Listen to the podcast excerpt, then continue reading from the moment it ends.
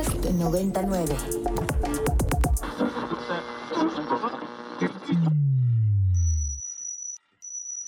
Ingresando código de acceso. Verificando permisos. Trazando ruta. Novena dimensión. Acceso temporal. Autorizado. Abriendo portal en 5, 4, 3, 2, 1.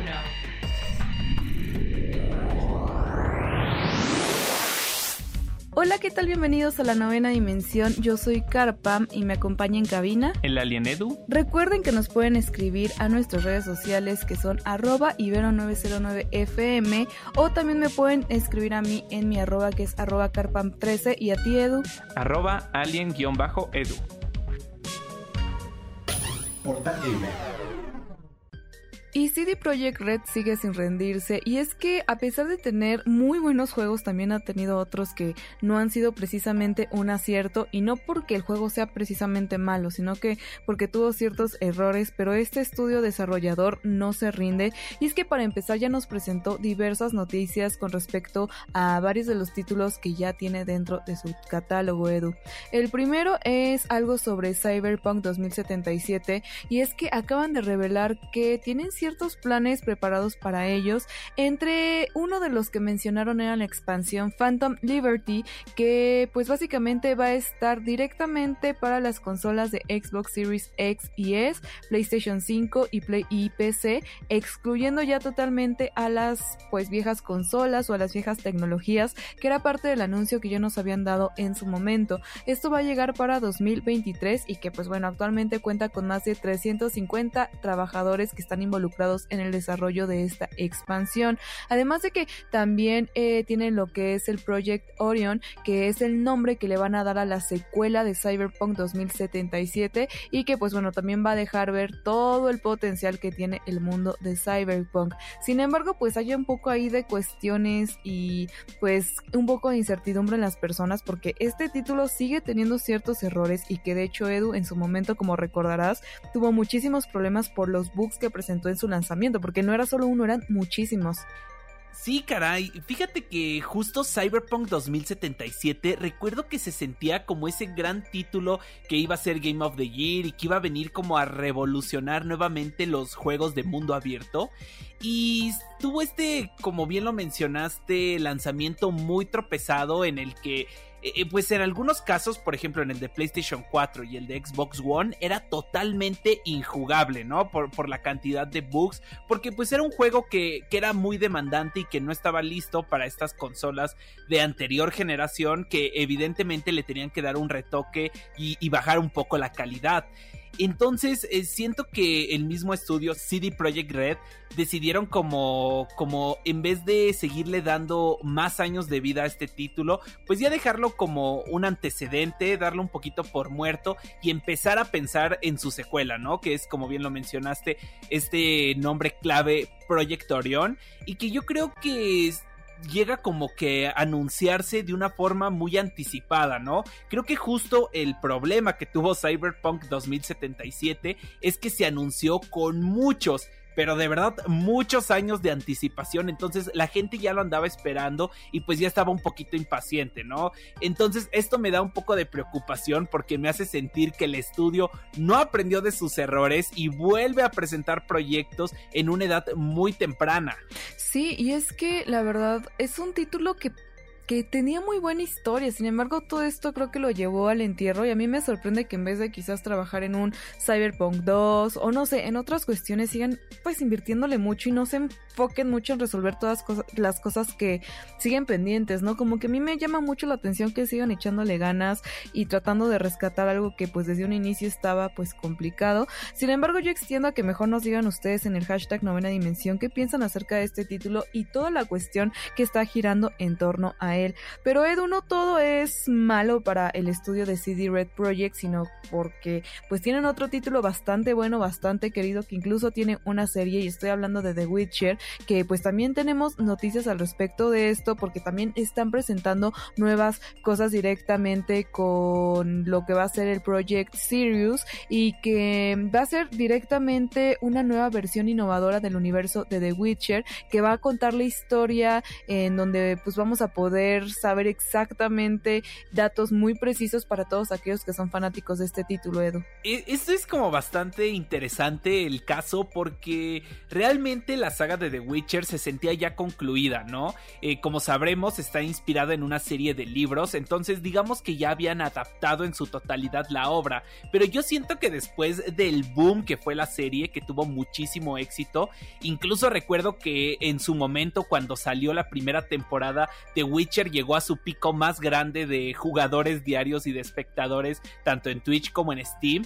Y eso te habla de cómo ah, eh, eh, esta serie logró que, llegara mucho más personas y que más jugadores tuvieran el interés de probarlo, ¿no? Entonces yo creo que no quisieron como desaprovechar esa oportunidad y por eso es que anunciaron esta nueva trilogía, porque ya, ya anunciaron que van a ser tres títulos, aunque eso sí, no vamos a ver como protagonista a Gerald de Rivia. Se habla de que realmente, aunque va a ser en el mismo universo, van a ser personajes y una historia totalmente diferente, lo cual yo sinceramente lo agradezco porque siempre veo con más valor y ideas frescas, historias nuevas y que no nos estanquemos en lo que ya conocemos. Ahora sí que dos historias diferentes tanto de lo que es eh, Cyberpunk 2077 y lo que es de The Witcher. Sin embargo, yo sé que le van a echar muchas ganas, que lo van a trabajar muy bien y pronto estaremos viendo cuáles son los resultados y qué va a ser lo que sucede con estos dos títulos. Y otro título que también ha tenido ciertos problemas y que ahora se despide de su nombre como lo conocemos actualmente es FIFA 23 y pues para eso Oliver Betancourt nos va a contar más al respecto, así que escuchemos qué nos tiene que decir en su cápsula. Por eso ahora. El último FIFA tiene sus pros y sus contras. Tal vez no vaya a ser el juego del año, pero sin duda es una honrosa despedida después de tres décadas usando el nombre del organismo rector del fútbol mundial. FIFA 23 es el último que tiene la licencia para llamarse así, después de que la Federación Internacional de Fútbol Asociación decidiera darle rienda suelta a su avaricia, por lo que quienes nos molestan por jugar el mismo juego cada año aprenderán lo que es EA Sports FC, pero ya hablaremos de eso en 2023. Empecemos por lo bueno, que se llama tecnología Hypermotion 2, que se enfoca en capturar a equipos y partidos reales para llevarnos la experiencia más cercana posible al videojuego, algo que en esta edición se nota con creces, especialmente la parte del ritmo y cómo ya no es solo tener jugadores veloces lo que te hará destacar, sino su combinación de stats con el balance, el control del balón, fuerza y demás, que hará que no pierdan tanta energía y encima puedan aprovechar todas las bondades de esta tecnología. Los desarrolladores claramente han estado poniendo atención en estos últimos años y justamente han podido traducir el cómo los jugadores actualmente dependen más del cambio de ritmo que de fintas elaboradas para ser efectivos, así que el stick izquierdo es más poderoso que nunca. Además, la inteligencia que tienen los jugadores individual y colectivamente también hace que tengamos que explotar y dominar el movimiento más que nunca, ya que si te distraes, una doble cobertura seguro terminará con tu jugada y si intentas correr por la banda y clavarte al centro para meter gol, una defensiva escalonada te estará esperando para ver si como roncas duermes.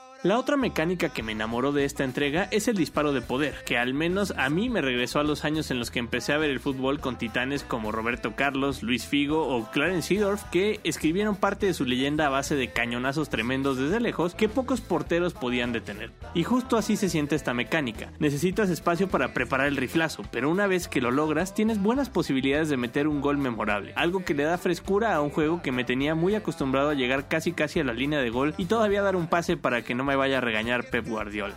Esta combinación de tecnologías han conseguido que me divierta como hace años no lo hacía en el FIFA, metiendo todo tipo de golazos, ya sea de vaselina, quitándome al portero o más pro metiéndole un túnel de taquito, clavándome de escorpión o incluso una chilena. Otro pro que da gusto es la inclusión del fútbol femenino que ahora cuenta con las ligas de Francia e Inglaterra, así como el Mundial de Australia y Nueva Zelanda de 2023, aunque honestamente aún falta mucho por agregar. Un ejemplo muy claro pero a la vez evidente porque es así, es que en el modo carrera puedes crear a una entrenadora, pero no puedes hacer hacer una trayectoria con una jugadora. Me queda claro que no había mucho que construir para crear una jugadora y avanzar su carrera, como a mí me gusta hacer, por ejemplo, empezando en un equipo de segunda división, conseguir el ascenso, ser transferido a un equipo top y así, pero pues eh, no da con solo dos ligas. Pero creo que vale la pena mencionarlo porque estaría increíble poder vivir esa misma experiencia sin importar el género.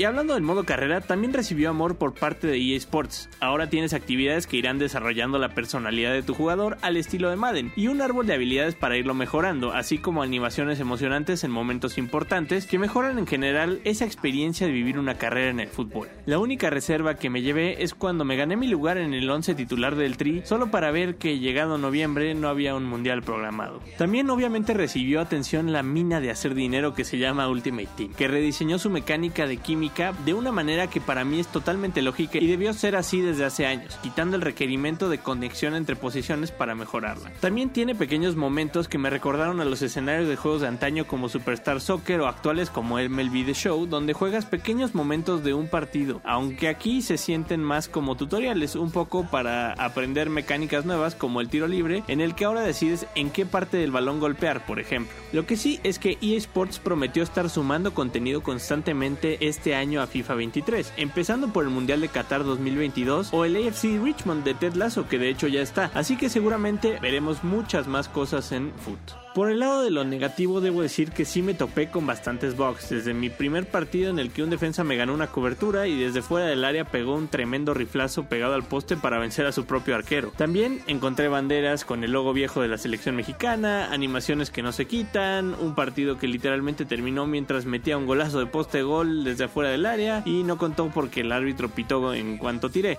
Otra mala es que ya no está la Liga MX, que se fue con la competencia, por lo que ya no se puede aplicar el clásico clásico de esquite cada que pierde tu equipo o enseñarle al mundo cómo los Pumas sí podrían ser campeones con Dani Alves. Además es una lástima porque justo la Liga MX femenil está en un boom. FIFA 23 no es la revolución de los videojuegos, pero sin duda es la despedida perfecta para una saga que ha sido criticada muchas veces y que cada vez más parece que los desarrolladores escuchan y atienden eso mismo. Claro que tiene sus fallas, su lado frustrante y seguirá rompiendo amistades y apagando consolas, pero en mi opinión es uno de los más divertidos en años. Y si bien es el último FIFA, el futuro pinta bien para EA Sports FC. Yo soy Oli One y estás escuchando la novena dimensión.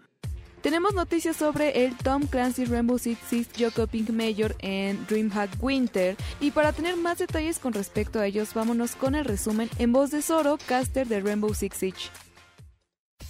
Hola amigos de la novena, soy Zorocaster de Rainbow Six Latam y vengo a contarles noticias interesantes que tenemos del competitivo de este grandioso juego. Hace un par de días se anunció que el siguiente Major se va a realizar nuevamente en Suecia y la sede será en el DreamHack Winter en el Centro de Congresos Elmia del 21 al 27 de noviembre. ¿Y qué es el Six Major? Pues los Six Major son uno de los más importantes eventos internacionales de Rainbow Six Siege. Los 16 mejores equipos de las regiones de Asia y Pacífico, Europa, Latinoamérica y Norteamérica se reúnen para enfrentarse frente a la multitud que acudirá a este lugar.